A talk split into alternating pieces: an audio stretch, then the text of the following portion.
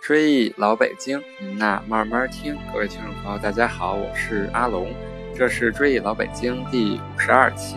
追忆老北京是一个讲述老北京历史、建筑、民俗的播客节目，推荐大家使用喜马拉雅客户端搜索“追忆老北京”专辑，点击订阅按钮，每期节目更新都会有推送提醒，还可以下载到手机随时收听。北京有句老话，叫做“里九外七皇城四，九坛八庙一口钟”。前半句好理解，指的分别是老北京城内、老北京内城的九座城门，外城的七座城门和皇城的四座城门。这后半句说的是老北京的坛庙建筑，它们是古代皇帝举行重大祭祀仪式的场所。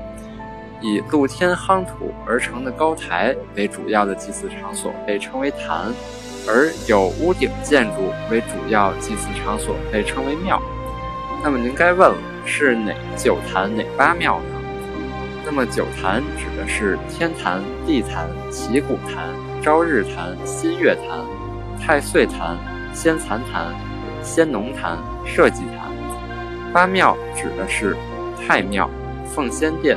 传心殿、寿皇殿、雍和宫、堂子、历代帝王庙和文庙。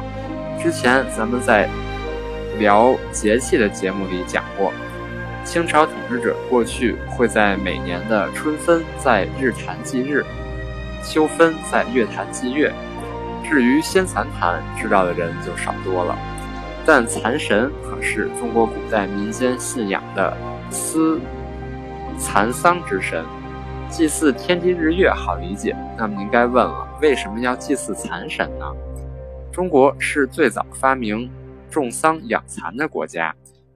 古时候农业社会经济结构是男耕女织，男人不耕地就没有粮食，会饿肚子；而女人不织布就没有衣服穿，人就会受寒。因此，为了鼓励臣民勤于耕种，从周代开始。皇帝每年春季就要亲自到南郊耕种，而皇后亲自到北郊养蚕，这是国家典制，延续到清代已经持续了上千年，充分体现了统治者对农业桑蚕业的重视。当然，皇帝皇后可不可能亲自干农活，不过是摆摆样子，糊弄一下上苍而已。所以，亲耕要修建先农坛。而亲蚕要修建仙蚕坛，那么这仙蚕坛现在在北京的哪儿呢？大家怎么都没有印象啊？原来北京的仙蚕坛不止一处，明代时在安定门外，后来到了明嘉靖的一五三一年，考虑到皇后出城去郊外不太方便，所以就改在了西园，也就是今天北海公园的东北角。清代初期。先蚕仪式一度被废除，直到康熙时期才得到恢复，而且只有养蚕的蚕舍，并没有建蚕。直到乾隆年间才正式恢复了皇后的亲蚕仪式。院内建筑有观桑台、亲蚕殿、后殿、先蚕神殿、神厨、蚕署等。东面有一条贯通南北的小河，叫玉蚕河。是元代由金水河引入北海东边的一支水系。先蚕坛的整体建筑宏伟，构造精美，绿瓦红墙，色彩艳丽。清朝时，每年春季的第二个月的四日，由皇后自己或派遣专人来此祭祀蚕神。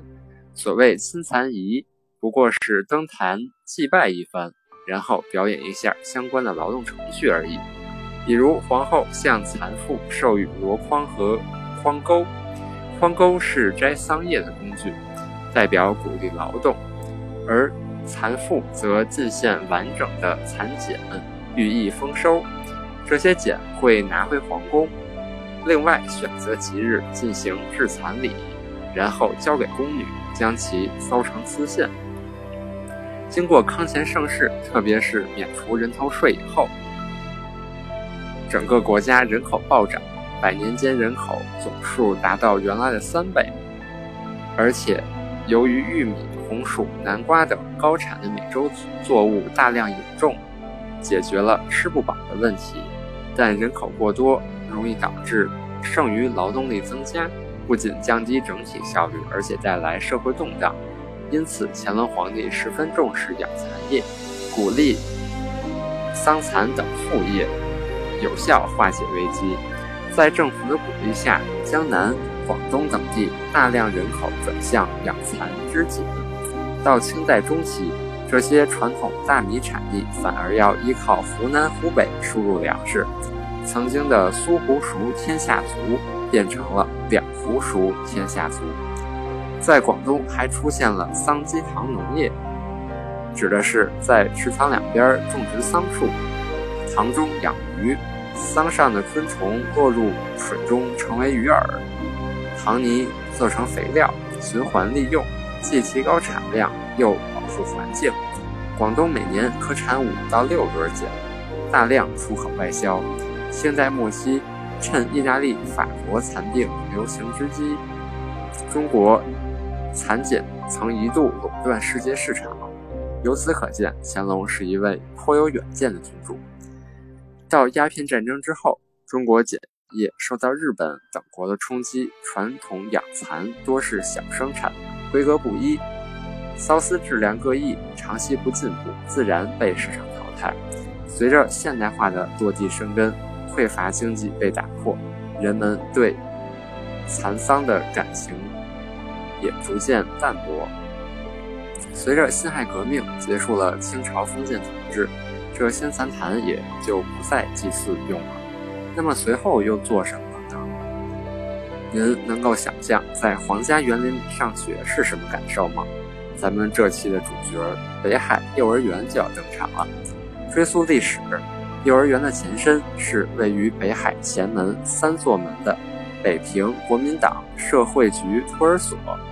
一九四九年三月，由中国人民解放军北京军事管制委员会接收，成为专门寄养革命干部和革命军人子女的实验托儿所。同年七月，迁入清代皇家园林北京九坛之一的北海仙蚕坛，并改名为北京市北海幼儿园。自创建之始，得到了许多老一辈无产阶级革命家的支持与帮助。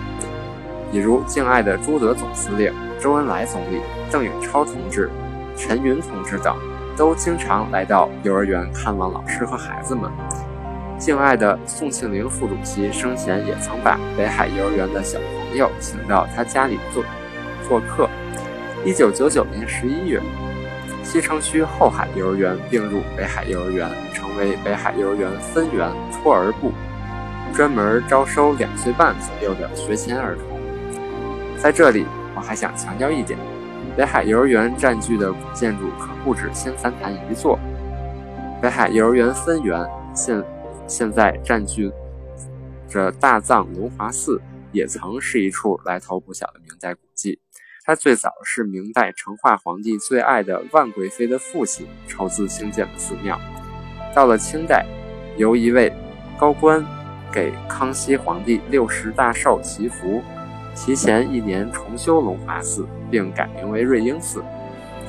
最近，故宫内的部分建筑、大高玄殿、北海里的仿膳餐厅和拈花寺等古代建筑都已陆续进行腾退维修。希望未来有一天，北海幼儿园也能从这两处古建中腾出，挪到更先进也更适合进行教学的场所中去。只有这样，才能使。建筑得到更好的保护，对外开放，也由此才能更深入地挖掘其历史内涵，使这些文物资源为社会所用。本期节目的封面是一张仙蚕坛的老照片，可惜如今仙蚕坛和观桑台均已被拆除，玉蚕玉蚕池也被填平，古建筑旧式门窗改成了新式的玻璃门窗。只有当年的古桑树，仍在年复一年地吐着新绿，传递着一个民族渐行渐远的前程。欢迎各位朋友将我的节目转发至微信群或朋友圈，希望大家一起努力去探索老北京，记住一段不该被遗忘的历史，追忆老北京，那慢慢听，这期节目就聊到这里。更多有趣的文物古迹故事，咱们下期接着聊。